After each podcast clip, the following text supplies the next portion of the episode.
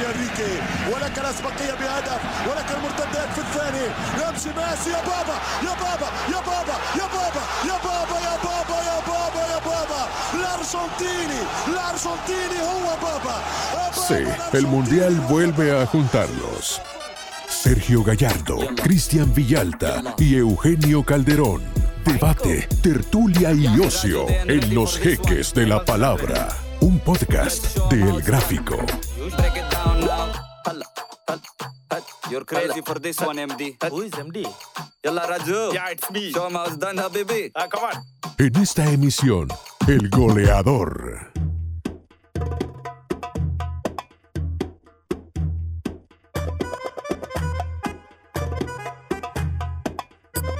Sean bienvenidos nuevamente, hola, ¿qué tal? Al eh, podcast del gráfico Los Jeques de la Palabra. Estamos literalmente ya en la recta final hacia la Copa del Mundo. Esta es nuestra séptima emisión, así es que estamos ya superando el meridiano de este bloque de programas, con los cuales lo que queremos es en realidad que ustedes, así como nosotros, calienten motores rumbo a esa gran fiesta del fútbol. El señor Sergio Gallardo, el señor Eugenio Alberto Calderón Paredes y Gorrita, el señor Luigi Pirandello en los controles y el señor Sam Bigotes también en la producción. Así es que literalmente solo personalidades en este programa. Saludo al señor Sergio Gallardo, Gallardo del Cid, campeador. Cabal. Más personalidad todavía. Así es. Montando a Babieca. ¿Ah? Babieca. Qué feo el nombre de ese animal. Sí. Y, y después. Rocinante era más elegante. Ah, sí, eso. E incluso de Babieca. Babieca después pasó a ser sinónimo de tonto. Sí. Eres un Babieca. Qué barbaridad. Voy a tener que hacer una cruzada, creo que ya demasiado tarde, en la reivindicación del caballo del Cid. Imagínense que mejor Platero tenía mejor nombre que Babieca, Sí. siendo un burro, un pobre jamelgo bobo, y no el animal No el de ese campeón de las Españas. Buenísimo. Hasta la interpretación de Charlton Heston en la película, sí, en todo. En fin, bueno, nos fuimos un poco lejos, regresamos, rewind. Eh, señor Eugenio Calderón. ¿Qué tal? Un gusto, un placer eh, compartir, Cristian, eh, Sergio, con toda la gente a través de todas las plataformas para vivir esta fiesta de manera intensa, porque es cada cuatro años y porque van a estar los mejores del mundo.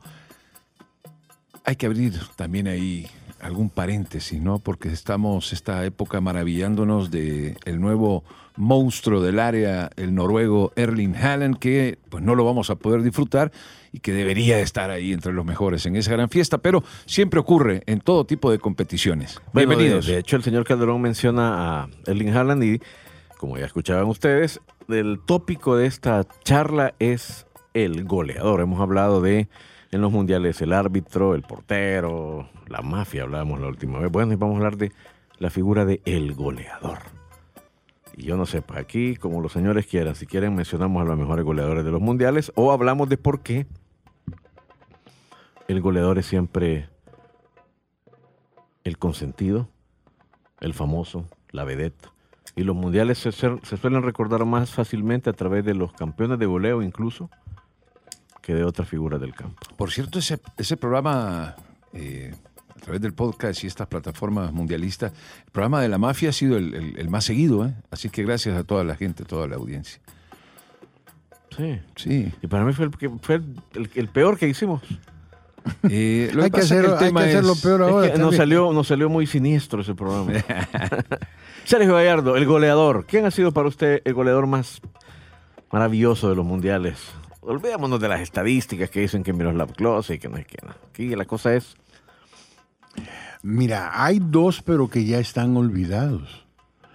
Porque eh, los han opacado gente que ha tenido más proyección. Pero creo que es eh, digno de hablar de Just Fontaine, el máximo goleador en un solo mundial, que de un solo llegó e hizo 13, 13 goles, sí. Y el único que le ha estado cerca fue el que me parece que tiene mejor promedio porque hizo sus 11 goles en menos partidos, Sandor Coxis. Y olvidado los dos. Sí, olvidado, los- porque ¿quién los habla? Ahora todo el mundo habla de los goleadores, habla hasta de Batistuta, que ese infló sus números basado en eh, abusos. Le metió tres a Grecia y le metió tres a, a un equipo africano, creo yo. Puede haber sido. Sí, entonces ahí infló seis de los diez que tiene. Porque los argentinos no tienen muchos goleadores, que conste, ahora hablando de eso. ¿Quién más? Maradona. Bueno, Kempes, que fue campeón de goleo en un mundial, Mm. con seis golitos. Si generalmente Claro. ahora ya no son... Claro, lo que, de- hizo con de- la- de- lo que hizo en la cancha lo deshizo con el micrófono, pero esa es otra plática. este, pero no, es que goleadores como los que usted menciona, de esos, Ya no hay. es que nadie puede meter una friolera de más de 10 goles en un mundial, me parece imposible en este escenario actual, ¿no? Sí, difícil. Dificilísimo. Pero creo que, que es digno de mencionarlos porque... Esos récords nunca, nunca van a, a caer. No, no creo. Ese es imposible. 13 goles en un mundial, imposible. ¿Y usted, señor Calderón? Un goleador que de verdad le ha gustado, le ha llenado el ojo como para considerarlo, híjole, vea. ¿De qué goleador tendría usted un póster así en su estudio? De Ronaldo. En la, en la ciencia del fútbol, Además de Neymar, señor Jiqui Gallardo y Villalta, en, en la ciencia del fútbol cuando te dicen el gol, la máxima expresión, el éxtasis de ese deporte. Eh, el gol, vas y, y pasas al goleador, que es el tema que, que nos une hoy. El goleador pasas a ver quién es el número 9. Y ya después entras a analizar que a pesar de no ser 9, han habido extraordinarios goleadores. Cruyff, eh, Maradona, Pelé. Hay, hay Sí, varios, hay varios, varios. eh, goleadores en Copas del Mundo. Alemania y el planeta fútbol no puede olvidarse de Gerd Müller. Fue, pero terriblemente decisivo en un momento y en una copa para Alemania. Y a eso solo, veía, solo lo veías en el área, que también creo que ese Sí. delantero ha escaseado mucho, que era animal de área. Que mientras el partido no llegaba al área del rival, no sabías si estaba o no en la cancha. Otro, Ronaldo Nazario da Lima. Qué clase de nueve, qué jugador tan espectacular, lo tenía todo. Potencia, velocidad, dribbling, gol hasta la médula, impresionante. Eh, otro que no pudo ser campeón del mundo, pero que para mí ha sido uno de los goleadores. Ah, para mí es el, es el, el Roger Federer del fútbol. Híjole. Marco Van Basten. Sí, en los mundiales no Que- tiene historia, Marco. Vázquez. Que, que- Nah, pero, pero, no. pero no lo puede sacar de los 10 mejores goleadores de la historia. Sí, pero Es- de los mundiales no está. Por eso hice la excepción, ¿no? Hay, hay Sí. algunos paréntesis. Y es Eh, una lástima. Y muchos grandes delanteros Otro, no el bambino. El- ¿Y el Goofy? Paolo Rossi. Ah, el Van Goofy era un, Nistelrooy, otro que, era un gran goleador. que en los mundiales Neles Claro, tampoco. Pau- Ujú. Pero Sí, estamos pero- hablando de los buenos. Pero Van Nistelrooy le llegaba a las rodillas a un Van Basten, por ejemplo. Eh, estamos hablando de monstruos. Perdóname. Eh, Paolo Rossi. Ese- esa, esa Copa del Mundo del, del 82 llegó envuelto en, en escándalos y, y marca tres goles eh, contra Brasil, Es que, mira, ahí fue a ganar ese esa- mundial. Esa es la gran magia del mundial. Claro. Que una puede convertir, puede cambiar la carrera de un jugador en, Sí. en cosa de un partido, dos partidos. Pablo Rossi tuvo tres buenos partidos en ese mundial. Pero fue decisivo en el que le dio la Copa del Mundo, esos- que fue contra claro, Brasil, uno de los Brasil, partidos, mejores partidos de la historia de la Polonia Copa. En semifinales. y en Alemania. y Oh, lo en terminó de liquidar. Y ya. Ya. Y eso fueron tres partiditos. Qué goleadores. Y con ¿Qué? eso le bastó hasta para quedar campeón Sí. de goleo. El otro, eh, bueno, otro jugador que no tenía carrera, no la tuvo después del Mundial, pero pasó a la gloria, fue Salvatore el Toto Schilacci. Esquilachi, qué Nadie- mundial hizo en el 90. porque sí, nadie dejó- sabía quién era. Creo que llegó siendo jugador de la segunda, ¿no? En y, termi- Italia. y terminó el Mundial y poco a poco se fue diluyendo y chao. Sí. Y en la historia no está ni entre los No. mejores 15, creo yo. Pero si Pero Italia hubiese los- ganado ese mundial, Pero de los jugadores, estaría de los jugadores más grises Sí. que puede haber en la historia de Italia, que serán cientos. Estamos hablando de Esquilachi porque lo vimos en ese mundial y porque y es lo que hace esa vitrina, vea. Y hay otro goleador que, sin ser nueve, se consagró y consagró a su país. Primera vez que eran campeones del mundo en Sudáfrica 2010, David El Guaje Villa. Eh, ese, ese mundial en cuanto Ah. a goles fue crucial contra Portugal. El gol contra Paraguay fue determinante. Y después vino el cabezazo de Puyol y en la final. Eh, pero sí, otro de los grandes goleadores. No, no puedo dejar atrás al Guaje Villa. Pero de los que usted vio, don Sergio, porque me habló de Fontaine, me habló de Coxis, pero ya más contemporáneos de los que usted Mira, pudo- más contemporáneos, lógicamente, tenés, tenés que tener en la lista a Pelé. Sí. Uf. A Pelé y que no hizo más goles por las patadas que le dieron y lo sacaron de un mundial. Y porque cuando llegó él, dijeron, no, si este está bichito, no, no, no, no le demos tanta, tanta pita. Porque hubiese... Le pudieron haber dado tres partidos más Sí, o dos partidos Y más. entonces fue crucial en la en conseguir copas del mundo también para para Brasil. Además, la marca de goles que tuvo. Sí. ¿eh? Entonces- Impresionante. entonces- Mil goles casi, ¿no? En, en tu carrera eres un, un gran goleador. Lástima que no hizo el gol que, que tenía que haberlo. El de Gordon Banks. Sí. No, y también el de. Mazurkiewicz, y también Sí, hubo uno en el partido gol. contra Checoslovaquia que lo intenta Uf. casi desde la media cancha Sí, no. y pasa Pero ese que muy pa- cerca del Ese que deja al arquero marco, sí. tirado, dejando cruzar la pelota y él sale por el otro lado y la tira pegadita. Mira, No, otro- No, ya está, ya otro- está, ya está el otro que no hizo, ¿verdad? Que cuando llega al área y sin saber, aparentemente para nosotros, Ah, claro. pero tenía el retrovisor y dio el pase. ¿Y este a quién le tiró? Y entró aquel hecho una tromba. 4-1. Otro, otro, otro gran goleador que no ha podido ser campeón del mundo con su selección es el, el que vamos a ver dentro de muy poco y que es una de las figuras a, a lucir en este mundial, la pulga, ¿no? Eh, Messi es, sin haber sido campeón del mundo Argentina hasta el momento, porque todavía tiene esta oportunidad, eh, en los mundiales, si alguien hizo goles por Argentina fue, fue Messi, ¿no? No entra dentro de los grandes goleadores, pero vamos, vamos a ver, su, tiene su última oportunidad, ¿eh? Sí, lo que pasa con esos jugadores de ese calibre, creo yo, es que a menos que metan un gol decisivo y ganen el Mundial, es, muy, es, es muy difícil que entren a una categoría... eh, de alguna manera hay como una en el, en el, sub- en el subconsciente colectivo, Ajá. eh, incluso a Klose siento yo que se le niega Así su es. pertenencia al Olimpo Así de los es. goleadores, porque es que no solo que metas un montón de goles en el Mundial, que ganen partidos con esos goles, sino que quedes campeón del mundo. no, de y, y que tenés carisma. Porque el pobre no Eso tiene ya. tanto carisma. Sí, Pero no bueno, fue un- eso ya es... No, pero, No fue considerado un goleador espectacular, pero lo- la, historia y las estadísticas pero ahí está pueden- Klinsmann, por ejemplo. Él era más espectacular, Claro. era más jugador, pero este en el área no perdonaba Ah, y sí. siempre bien ubicadito y pum y metía a y es- Alemania, y es, el máximo goleador de Claro, toda la no. historia en los ¿Sabes mundiales. qué otro no tenía carisma y sin embargo fue un gran goleador? Fue Uwe Seller. Uy, Sí, así es. Sele. Y era un Seller. tipo sobrio, aburridón, parecía un burócrata, un empleado de la Corte de Cuentas, parecía. Pero viejo, metió goles con- ¿Sabes con la nariz, Sí. con la oreja, con la... aquel que hace con, con la todo, coronilla. con la coronilla. Qué gol. Pero, Con la calva. ¿por qué no está en, la, en el libro grande? ¿Por qué no quedó campeón del mundo? Otro, Gregor Slato, otro goleadorazo. Sí, en el 74. Metió goles 74, Di 78, Stéfano. 82. Di Stéfano fue otro goleador. Sí, pero él en los mundiales tuvo muy Por mala suerte, digo. apenas jugó unos minutos. Ajá. Pero Bailato, gran jugador.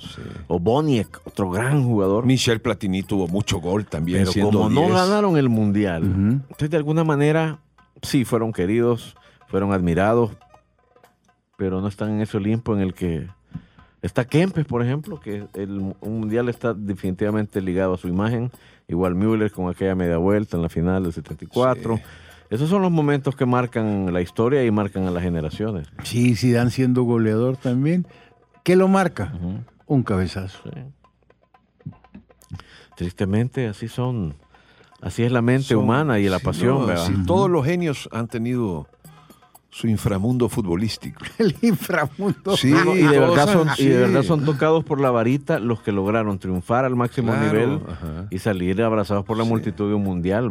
Ronaldo, Ronaldo, eh, sí, tuvo una gran carrera a nivel de clubes, pero si no gana el mundial de 2002, no le tendríamos la admiración, la devoción que Sí. le tenemos, porque antes de eso había perdido la final del 98 de una manera un escandaloso, ajá. y en el 94 no había jugado. No había jugado un minuto. Pero se recupera de una lesión y ese fue el mundial de Ronaldo. Claro. Todos nos desvelábamos Por Bueno, ver a nos Ronaldo. mañaneábamos por ver. Y el Luca, que A es de Ronaldo, acaparó y la él fue la figura de la final y tal. Sí. Entonces cerró el círculo virtuoso. Sí. Pero si no se hubiera quedado ahí, Ajá, como Suspendido. un nueve extraordinario. Sí, como un monstruo de nueve, pero sin, sin pesar en Copas del Mundo.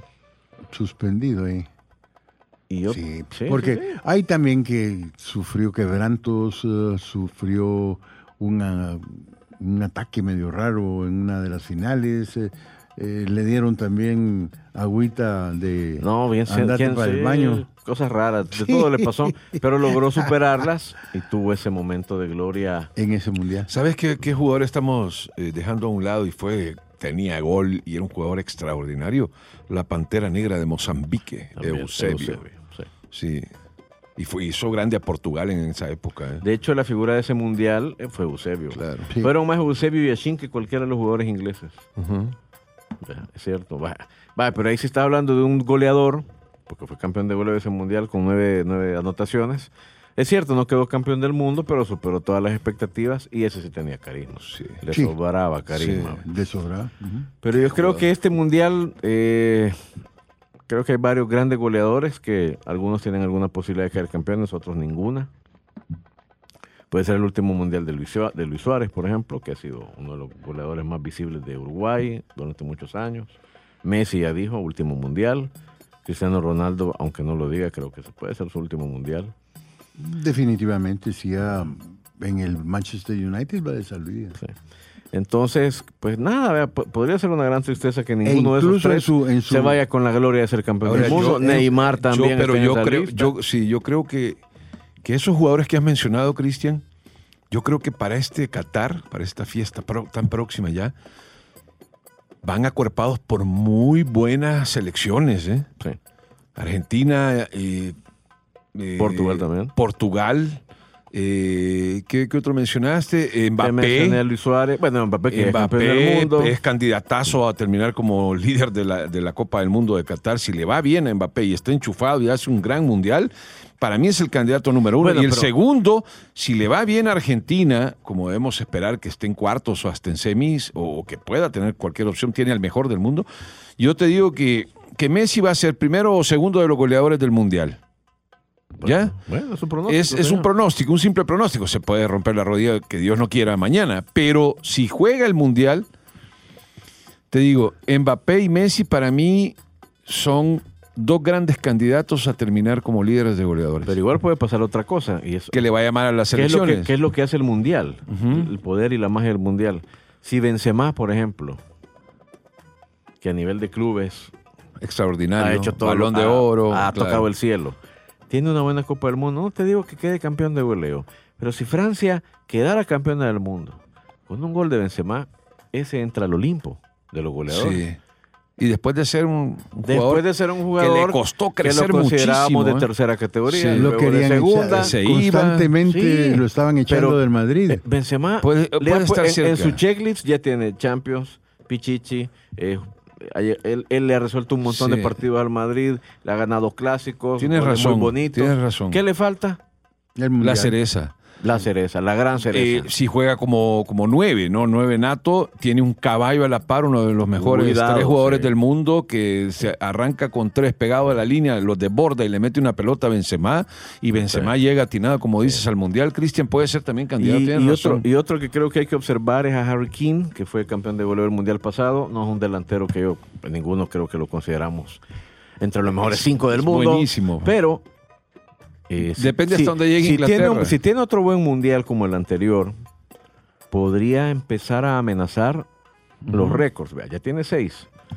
Y si en una buena primera ronda eh, marca uno sus tres golitos, pues Bueno, podríamos estar hablando de otro jugador claro. que entre el club del doble dígito en los goles Hay- de los Sí, mundiales. al, Hay en la al pelotón, porque hay- al pelotón. hay Hay un montón de 10. Sí. ¿Hay en la historia de las Copas del Mundo un goleador que haya repetido título individual en No, dos consecutivas? Ninguno. Increíble, ¿eh?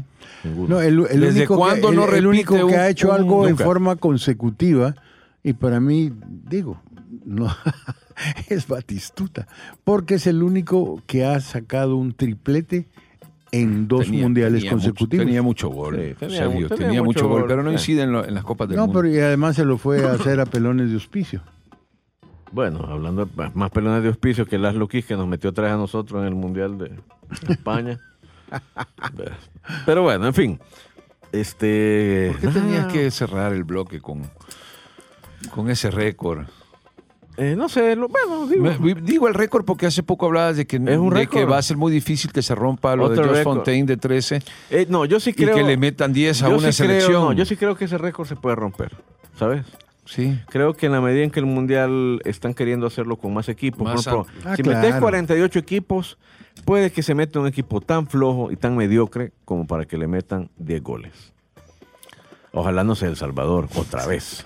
Ah, pero mira, Pero todo puede cuidado, pasar porque cuidado con los deseos, No, porque pero, pero yo escucho mucha gente diciendo, no, hombre, el que viene en nuestro mundial, mucho cuidado. Mira. Que si nos metemos de refilón y nos toquen un grupito con Alemania y Brasil, ya los quiero ver Pero es haciendo que mira, 20 películas. también a Y veces, reunidos 24 horas antes del partido. a veces Ah. resulta que hay gente grande que le han dado una zamaqueada horrible. ¿Cuánto fue 7 a 1 ahí en Brasil? Uh, 7 a 1 Brasil. Sí, señor. Y entonces, Son pero accidentes del fútbol. a No, eso fue, ese, ese 7 a 1 fue un récord. Nunca a un equipo local le habían anotado Sí, 7 por el- goles. No, y siendo Brasil, imagínate. Sí, no, eso es inolvidable. Máximo Sí. ganador, el rey. Inolvidable. Ajá. Entonces, a nosotros nos, nos dicen, ay, pobrecito. Pero Brasil metieron". eso, Brasil eso lo borra pudieron- con un, ganando un mundial. Y le pudieron, nosotros? sí, y le pudieron haber metido más. Bueno, Yo creo que dijeron. "Ay, ojalá no le hubieran paren". metido 10. Sí, pero Y entonces diríamos, como salvadoreños bayuncos que somos, Somos. sí, ya ven Brasil y nosotros. sí. Vea, porque ah, siempre, Y diríamos, siempre si buscando Brasil, el si a atajo. Brasil vea. hicieron 11. Ajá, ¿Por qué sí, nosotros no eh, sí, sí, sí, sí. Bueno, porque- en fin, en fin. Y si a Brasil le ganamos, aunque al Mundial no vayamos. Así es.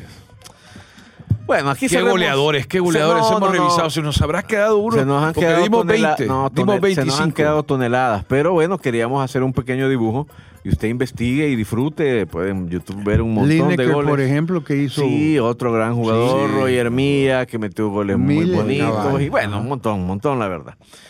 Pero bueno, hasta acá llegamos y regresamos con otra sección de los jeques de la palabra.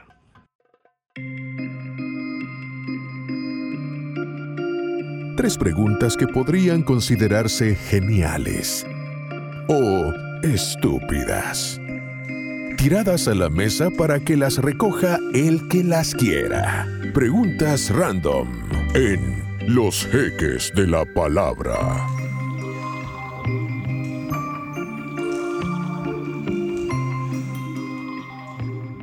Bueno, continuamos con los jeques de la palabra eh, y vamos a la sección de preguntas random. eh. ¿Y hoy cómo están? ¿Qué nivel de random viene hoy, señor Villalta? Eh, una pregunta, algo, eh, no sé. ¿Ah? Dice aquí que qué país ha tenido los mejores delanteros del mundo. Brasil, Alemania, Argentina, Francia, ¿cuál? Pero hay que mencionar un país. Señor Gallardo. Alemania. Hay más alemanes en la lista de los mejores goleadores que de cualquier otro país. No está opinando, usted está informando. No estoy diciendo eso, es lo que Sí. pasa. ¿sí? No, de hecho en las estadísticas así es como usted lo señala. Ah, vaya, gracias. Así es. Gracias. ¿Y usted, señor Calderón, país que ha producido los mejores delanteros? Pero mencioné un país, pues. El señor Gallardo ya dijo Alemania. O rey o Brasil. Brasil. O rey. Después creo que podría venir Alemania. Después podría ser una buena calidad de exportación argentina. Eh, Yo me voy- Y después Italia. Yo me voy con, eh, me voy con Alemania. Voy a apoyar al señor Gallardo. Pero Alemania. está entre esos dos que, que han mencionado Sí. ustedes, sin ninguna duda. Y eso es la pregunta random que yo tenía. Así es que haga usted una pregunta, mejor. Una pregunta Sí, una pregunta. sobre Copas del Mundo. Sí. Sí. Eh, ¿Considera usted que Qatar siendo anfitrión y con el nuevo, eh, la implementación de la tecnología en la que hace que el fútbol ya no pueda ser tan eh, manipulable, con raras excepciones, ¿considera usted que Qatar va a estar en la segunda ronda, en la fase de octavos de final? Mira, Señor Sergio Gallardo. mira, Señor Eugenio, Jeque, el país, ok, te los voy a decir- Asia. Te voy a decir que a mí me extraña que seas vos tan necio que estés hablando de que el bar mi, mi está pregunta random componiendo es, todo. ¿Te extraña eso? Cambiemos la. No, cambi- no, cambiemos espérame, entonces, voy a cambiar la pregunta. Déjame- voy a cambiar la pregunta. que termine. Voy a cambiar la si pregunta. no, anda a preguntarle a Xavi y un penal de Dumfries con bar y todo. No me vengas vos Voy a diciendo que es que ha cambiado la tecnología. Respondele, Ese es tu discurso. Ridículo. Voy a cambiar Y la pregunta. fu- Respóndale, Ok. responda. Voy a, no, voy a cambiar la pregunta. No, ya se la ¿Por qué será tan necio Eugenio Calderón? Porque yo creo que no era así. Si hubiera sido Eugenio Calderón, creo que lo cambiaron en el hospital. Respóndale. ¿Qatar pasa de ronda? sí. Claro que pasa. Ok. Yo te, Qatar yo pasa te de respondo, no, no pasa. Pero sí creo que van a intentar echarle la manita. Si le si hicieron que por poco fuera campeón Pero el mundial grupo, Corea. creo que Holanda y Senegal son demasiado rivales. Pero una manita se la pueden pasar, pero ya llevarlo a ganar. no, pero te digo, con tres o cuatro va- jugadas de bar, no, van ya no, no. Le van a echar la manita, No, pero no el lo van mundial, a ganar el mundial, no, No, no va a pasar ni de primera ronda. Va a pasar. No, si Sí, está unos- Holanda, ahí está son- Senegal, esos son, son, Son mejores unos equipos. mafiosos. Es que no España era mejor, eh, mejor equipo, lo mismo que Italia, que Corea. Y les ganaron. Pero ¿no? ya no lo pueden manejar así, ya no. Lo siguen manejando. No, ya le dieron el mundial, los cataristas Anda, felices con anda, eso. Ellos sabían que no tienen, No, no, no, no, no, no, tienen no. opción. Anda, habla con Xavi. Haga usted una pregunta random. Creo que nos queda tiempo.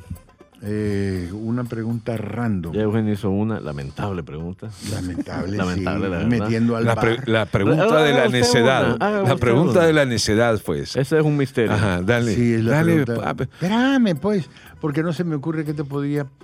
Mm. ¿Cuál ha sido el equipo más deleznable Ah, qué buena pregunta. que participó en un mundial? El más ¿Y detestable. por qué? Sí. Qué buena pregunta. Yo tengo uno. Ajá. La selección de Alemania de 1938. Ok. ¿Por qué? Porque incluía jugadores austríacos que estaban ahí obligados, luego de que Alemania, la Alemania de Hitler, se había anexionado ese país. Muy bien. Muy buena pregunta. Muy buena, muy buena respuesta. Gracias, señor Gallardo. Ok. Muy buena respuesta. Ahora, puedo agregar otros equipos que sí me han caído mal, pero sin ninguna explicación. Sí. A mí, por ejemplo, la Alemania del 82. Sí, a mí ese equipo también me caía mal. Un equipazo. A mí me caía mal por Schumacher y lo terminé Así es. detestando todavía más después del Mundial. ¿Y sabes qué otro equipo me caía muy mal? La selección de Colombia del 94. Mm. Porque sentí yo que le habían inflado como un globo, como un globo, como un globo, como un globo, como un globo. Y en el Mundial hizo el ridículo. Sí, pero en. Y me dio la razón de que ese equipo perdió Mm. completamente el piso. Pero es que- y se creyó sí, su cuento sí, y el cuento claro. del periodismo de Colombia. Sí, eh, tuvo, in- influyó mucho eso, pero también influye los momentos, cuando, cuando ya Era un tienes, equipazo. cuando tienes que saltar a la un Copa del Mundo. Eh, dos años previo a ese Mundial no perdió con nadie y le, le ganó incluso aquel gran Milan de, de Arrigo No, Sacchi claro. y llegó, como tú dices, infladísimo. Pero llegó infladísimo. y en, lo- en el momento que tenía que demostrarlo no le salió No absolutamente nada. Así es. ¿Y usted qué, sele- qué selección ha sido la Ya que dije, ya dije. Alemania del 82. Alemania del 82. ¿Y usted, señor? A mí una que en el momento de la hidratación le pasó al rival agua con medicina que daba churria. La Argentina del 90. Así es. Muy bien. Bueno, ahí está. Preguntas random. Excelente. ya volvemos con más en el Los Jeques de la Palabra.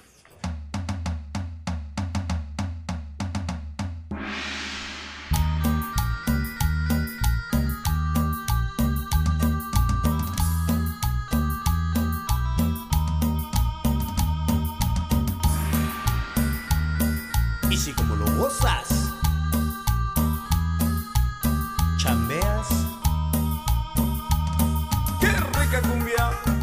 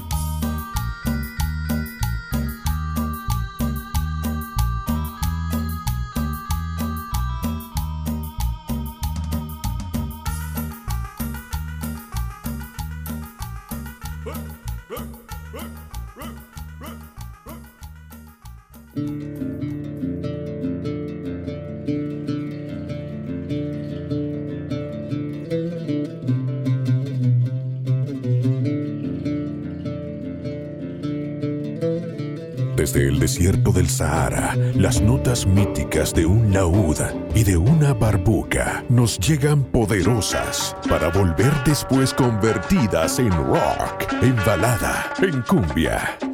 Son los ruidos del desierto.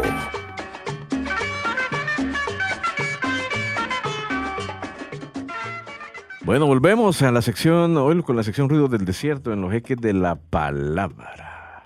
Ruidos del desierto. Algún día, yo algún día espero ir al desierto, fíjese, para escuchar realmente. Los ruidos del Me desierto. imagino que el desierto debe tener además un olor particular. Supongo, Definitivamente sí. ¿verdad? No sé qué olor será. A dátiles. No creo. Bueno, no sé, qué, no, tampoco conozco el olor de los Depende dátiles. cómo, cómo estén las alfombras de la carpa a la que visites, eh, qué, gra- qué grado de humedad, eh, lo- el- los olores del- de los eh, camellos eh, y de las telas que utilizan, ¿no? Así hay Qué cada- descriptivo este hombre, ¿eh? Sí, Muy descriptivo. sí, muy descriptivo. Bueno, por todo eso que quiero, quiero conocer el desierto algún día. Bueno, y, y la flauta y la, y la cobra saliendo del... ¿eh? Pero y viendo que- a Sergio y diciendo pero fíjate no que- le digas necio a tus colegas, que no yo- le digas pero, necio. No, pero te Eh, no. equivocaste, creo yo, porque la cobra es más hindú. Bueno, también existen en el desierto. Eh, No, en el desierto lo que existen son áspides. ¿Qué Y de hecho, Hay cobras, de ne- esos- hay cobras necias también. una de Eh, esas mató, una de Ese esas es- mató a Cleopatra. Eh, eh, Ajá. cabal, esa fue usada por Cleopatra. Esa es la mamba para- negra. Aunque la que, lo que mató a Cleopatra no fue un áspide, fue su espíritu civilino. ¿Ah? Lascivo. Bueno, señor Gallardo, eh, ¿qué, te- qué tenemos hoy aquí en Los Ruidos del Desierto? ¿Qué trae hoy? Pues mire, antes de entrar a lo de los ruidos del desierto, yo le quería comentar algo que usted me dejó y dije, ve, voy a ir a averiguar. Y ya tenía la respuesta hace días y se me había... Vamos a ver. ¿De dónde sacó CC Top? Ah, sí, señor, nos El quedamos, nombre. nos quedamos con esa curiosidad. De un burdel. de Ámsterdam. De 1840 ¿De dónde? y pico de los Estados ¿De Unidos. Estados Unidos? De Estados Unidos. New Orleans. Y que tiene que haber sido en el sur, ¿Y definitivamente. por, qué, ¿Y por qué se llamaba Sisi Top ese lugar? Igual, sigo con la curiosidad. Ya, voy a tener que ver si hablo sí. con la madame, Sí. que la madame no le decían Sissy Top, sino le decían Mrs. Swine, que Swine es cerdo. Y la, la guerra de la secesión, por eso es que digo que debe haber sido en el sur, clausuró al, al tal lugar de. Perdición. de perdición. Pero renació nuevamente en el año, ya en el siglo siguiente, y estuvo vigente hasta 1970. Bueno, yo creo que queda entonces el enigma de por qué ese lugar se Pero llamaba... todavía hay algo, hay Sissy algo Top. más.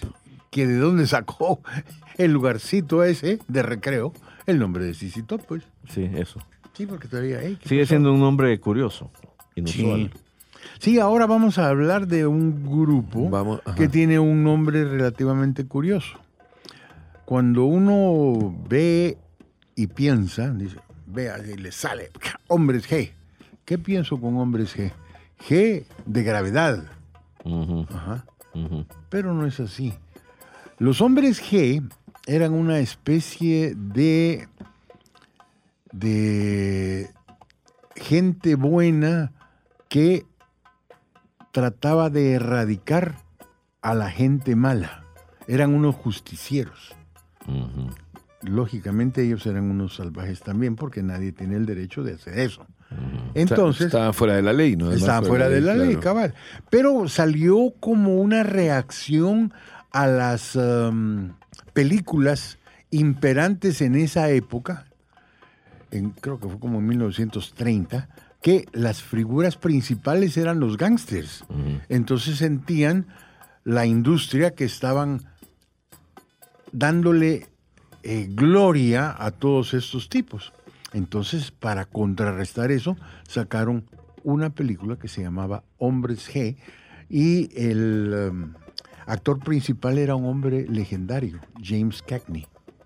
Entonces, Que había hecho de gángster en muchas películas. cabal, Cabal, tenía que ser. Y eran las que estaban de moda, si no se Y estos de eran madrileños, los, del- los de Hombre G, ¿no? Sí. Madrileños, sí. Eran- y, la figura, y la figura principal Buenísimo. fue David Summers. Sí, sin duda. ¿Y qué tienen que ver con el desierto los hombres? Sí. Tienen una canción del desierto. Sí. Sí, Muy bien. ¿Sobre? Sobre el desierto.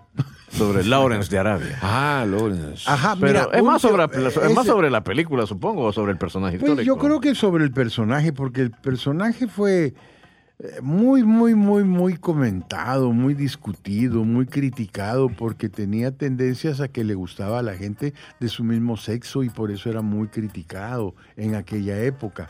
Él eh, creo que prácticamente de... eh, renunció a su nacionalidad Mm. de corazón porque él se sentía que era un hombre del desierto. ¿Quién es el actor que hace, que personifica a Lawrence de Arabia? Es Peter O'Toole. Peter ¿Peter O'Toole era? Actorazo, Peter O'Toole, ya sí, fallecido, una sí, maravilla. Sí, Entonces vamos a escuchar Lawrence de Arabia de los hombres G, así es. sí. Y Sí, Lorenz yo no de Arabia. te tengo a an- ti. No, Lorenz de Arabia anduvo en una ciudad principal que era su base en el desierto, que se llama Aqaba. Y por ahí anduve yo.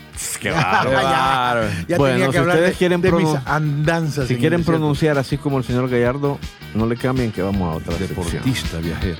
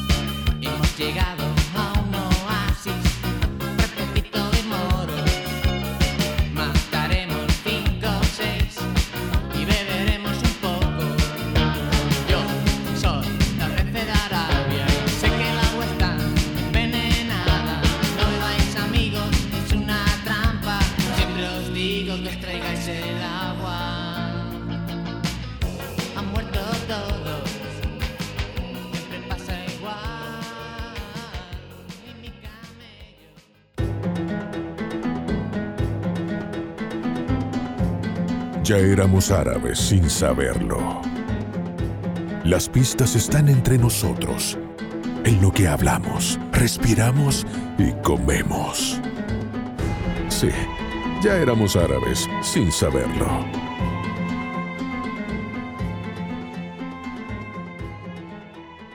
Bueno, vamos a la última sección de esta séptima emisión de Los Jeques de la Palabra. Ya Ah, éramos árabes. Esto es lo que me gusta. Sin Sí, saberlo. adivinar. Pues hoy vamos a hacer algo, vamos a hacer un servicio social, porque sé que algunos de los que nos sintonizan, algunos que otros por ahí, eh, piensan ir a la Copa del Mundo. ¿Verdad? Y ¿Y entonces, entonces? Entonces, bueno, si usted quiere saber cómo se pronuncian al menos unas tres o cuatro cositas, pues aquí va a escuchar, eh, aquí lo vamos a, a hacer. Así es que tenemos cuatro palabritas que puede que le sirvan en su viaje a Qatar, como referencia o para iniciar una plática, yo qué sé. Vamos a escuchar la primera, por favor. Al-Rahlatan. Ese es el nombre del balón oficial del mundial. Repítalo. Al-Rahlatan. Yo creí que estaban hablando de Slatan. Ibrahimovic. Entonces, cuando acá mencionamos la palabra, le decimos la alrila. Ah, no, así se pronuncia en árabe, como lo escuchamos. Recién. Por favor, otra vez. Al-Rahlatan que significa el viaje. La pelota se llama el viaje. Que inicia el 20 de noviembre. Y entonces espero que ciertos comentaristas mejor se dediquen a decir el viaje para que no hagan el ridículo. Bueno, vamos a la siguiente, a la siguiente palabra. Vamos a ver. el Beit. Always. Eso está más fácil. Siempre. Al Beit, que ese es el estadio en el que se disputará el partido inaugural. Ah, yo creí que era, lo habían tomado de de una canción You're Always on My Mind, porque ahí dijo Always. No, ¿cómo? oiga, oiga. Albeit. Ah, Albeit. Albeit, dijo. Ese está fácil de pronunciar. Albeit. Ahí se va a jugar el partido Qatar. Ecuador. Partido número uno. El inaugural. Así es. Bueno. Excelente. Vamos al siguiente. Me lavo ¿Me lavo qué? ¿Me lavo la qué? No, ella sabe que ella dijo a mí no me dejan salir con extranjeros, me lo dijo mi mamá. póngalo, de nuevo. Okay.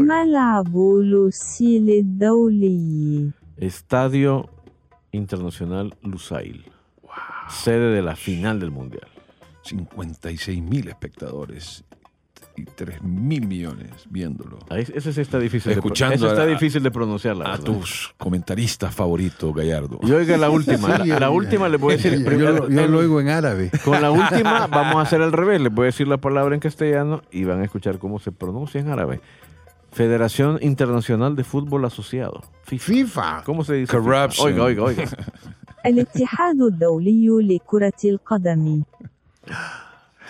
Qué bonito. Yo creí que era algo así como... se vive- Le bastó a la organización a a Belanchi, Blatter y Pons. Sí, de- no, digo, Entonces, en alguno de los discursos inaugurales, escucharán ustedes الاتحاد الدولي لكرة القدم Ah, Hadam dice que... Sí, Y si te descuidas, te jalan la cartera porque se jalan todo lo que Aquí vean será mal puesto. la Real Federación Salvadoreña de Fútbol. Ah, ya vamos a ver cómo se pronuncia eso en árabe. Sí. Vamos a día de estos. Y bueno, lo que teníamos para esta emisión, séptima de los jeques de la palabra. Qué poquito. Todavía nos quedan. Que ya estamos eh, cerca del nos quedan, pitazo no, y inicial. Nos quedan cinco programas todavía para hablar de muchas otras cosas relacionadas con el Mundial de parte de los jeques del señor Mohamed Gallardo, de Eugenio Mustafa. Bin Altani Mustafa Yujin. y Mustafa. de nuestros productores. Un abrazo para todos.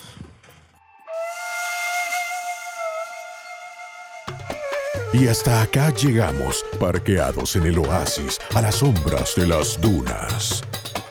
Hasta la próxima emisión de Los Jeques de la Palabra, un podcast de El Gráfico.